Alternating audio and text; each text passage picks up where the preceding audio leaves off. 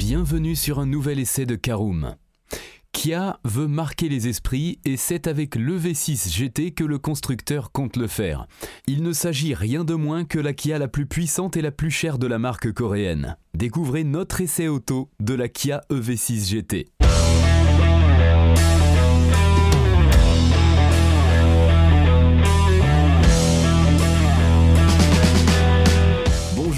Bienvenue pour un nouvel épisode des essais de Karoom. Chaque mercredi, on vous partage nos expériences, avis et notes sur les modèles que nous essayons pour répondre au mieux à vos besoins sur l'automobile. Caroom, c'est un comparateur de voitures neuves, d'occasion et de leasing, mais aussi un guide d'achat qui vous accompagne et vous conseille dans toutes vos démarches automobiles.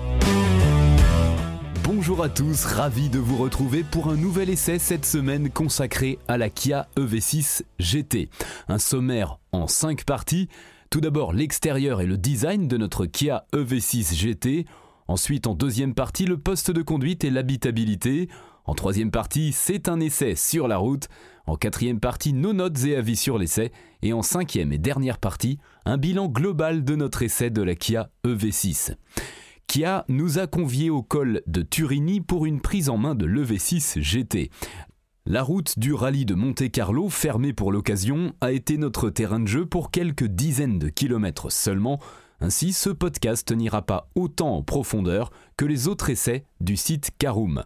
Mais la matinée passée avec la coréenne a déjà permis de se rendre compte qu'elle n'a plus rien à voir avec le V6 classique que nous avions d'ailleurs déjà testé pour vous pour mes mots, rendez-vous sur notre site caroom.fr slash guide slash essai comparatif slash crossover slash Kia EV6. Et je vous propose d'ouvrir tout de suite notre première partie qui concerne l'extérieur et le design de notre Kia EV6 GT.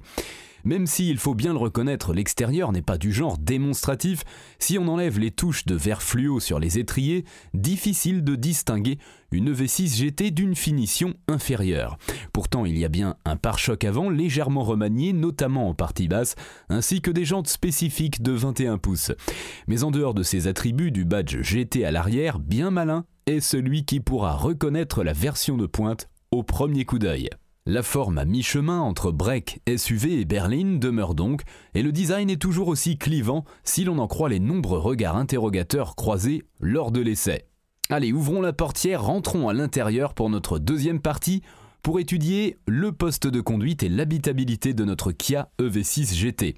Eh bien, dans l'habitacle, c'est la même histoire. On remarque d'emblée la sellerie en suédine aux surpiqûres vertes, ainsi que les sièges semi-baquets beaux et efficaces, mais le reste est rigoureusement identique à une EV6 d'entrée de gamme, si l'on accepte le bouton GT sur le volant, lequel est toujours particulièrement laid et suranné dans un univers autrement assez technologique.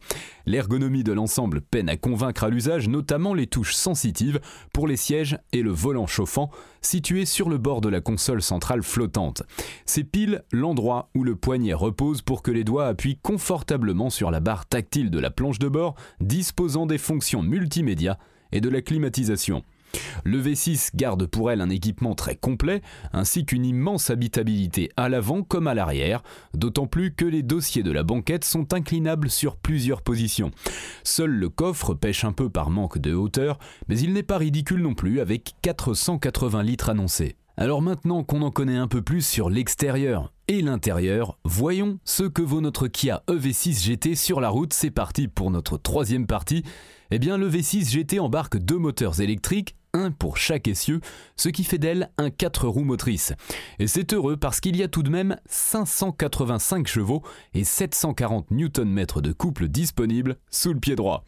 Soit même, soit la même fiche technique qu'une Mercedes AMG GTR, rien que ça. Les accélérations démentent au point qu'il faut vraiment s'y préparer psychologiquement, tant la poussée est physique, bien qu'elle soit également linéaire. Loin d'être une auto de ligne droite, le V6 GT peut aussi compter sur un châssis bien dimensionné pour encaisser la cavalerie.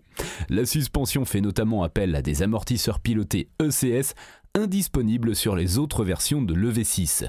Le châssis est plus ferme mais aussi plus progressif que le V6 classique, garantissant étonnamment un meilleur confort en mode normal. En sport, les mouvements de caisse sont bien contenus tout en laissant assez de débattement pour que les quatre roues ne rebondissent pas sur les bosses. Belle mise au point. Enfin, les très bons pneus Michelin Pilot Sport 4S livrés de série permettent d'attaquer en toute confiance. Voilà pour cet essai en route, passons à notre quatrième partie, nos notes et avis sur l'essai de la Kia EV6 GT. Quatre catégories, vous connaissez le principe avec une note sur 5 pour chacune d'entre elles.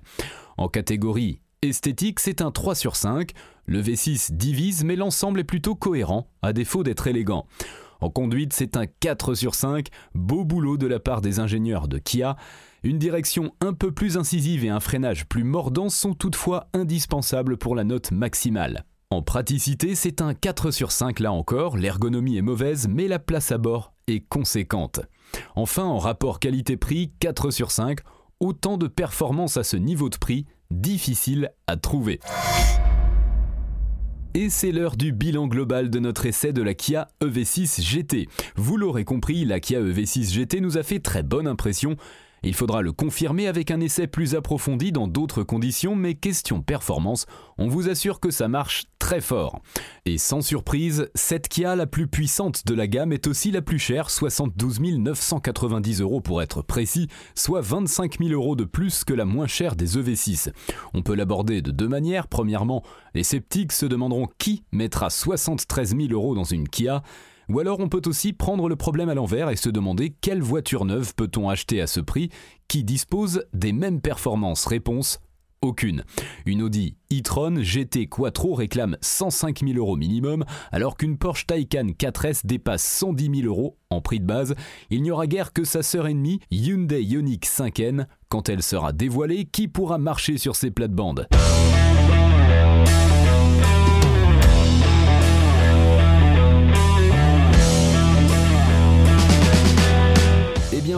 On en a fini pour cet essai. Si vous souhaitez avoir davantage d'informations, n'hésitez pas à aller lire l'article en entier. On a mis le lien dans la description plus quelques bonus. Vous pouvez également le retrouver en tapant Caroom essai EV6 GT sur Google. Et si vous avez encore des questions, vous pouvez laisser un commentaire sur l'article ou les poser sur notre forum.